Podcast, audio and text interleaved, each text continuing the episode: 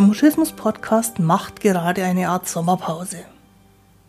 Also genau genommen keine richtige Pause, weil es weiterhin jeden Samstag eine neue Folge gibt.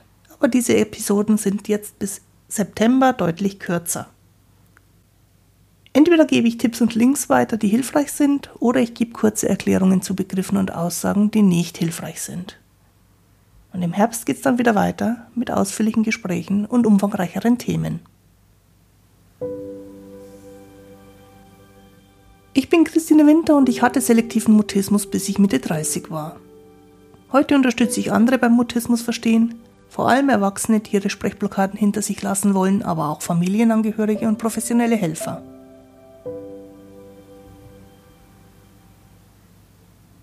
Grüß dich und schön, dass du da bist. In dieser Folge vom Mutismus Podcast geht es um einen Online-Fragebogen zur ersten Einschätzung, ob das Problem von Kindern selektiver Mutismus sein könnte. Los geht's. Eine der wesentlichen Fragen im Zusammenhang mit Sprechblockaden ist, ist das nun wirklich selektiver Mutismus oder eher nicht? Schließlich könnte es ja auch Schüchternheit sein, Introversion, Bescheidenheit, Zurückhaltung. Da will man ja nicht gleich überreagieren und gleich eine psychische Störung vermuten.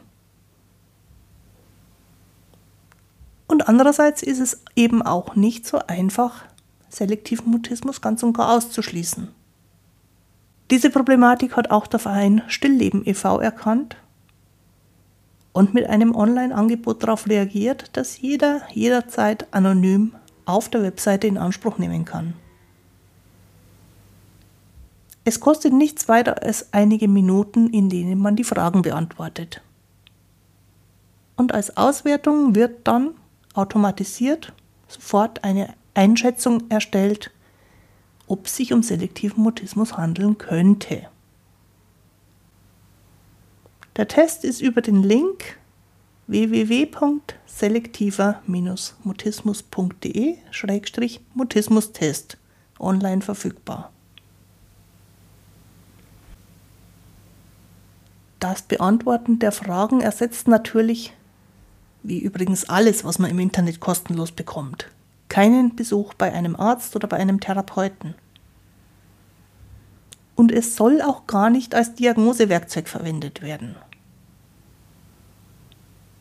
Es ist eine kleine Hilfestellung für die Einschätzung auf der Grundlage von typischen Feststellungen, die für oder auch gegen selektiven Mutismus sprechen können.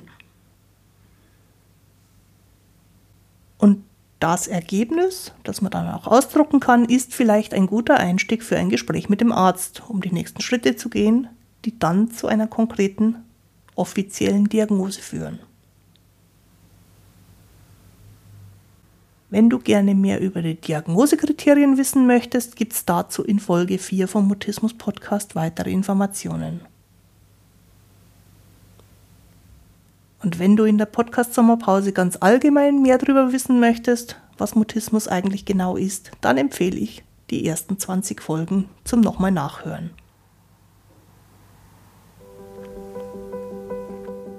Den Link zum kostenlosen Online-Fragebogen habe ich dir auf der Internetseite christinewinter.de-mutismus-podcast oder direkt in deiner Podcast-App in der Beschreibung zur heutigen Folge hinterlegt. Jetzt wünsche ich dir eine gute Zeit. Bis zum Wiederhören. Tu dir gut. Deine Christine Winter.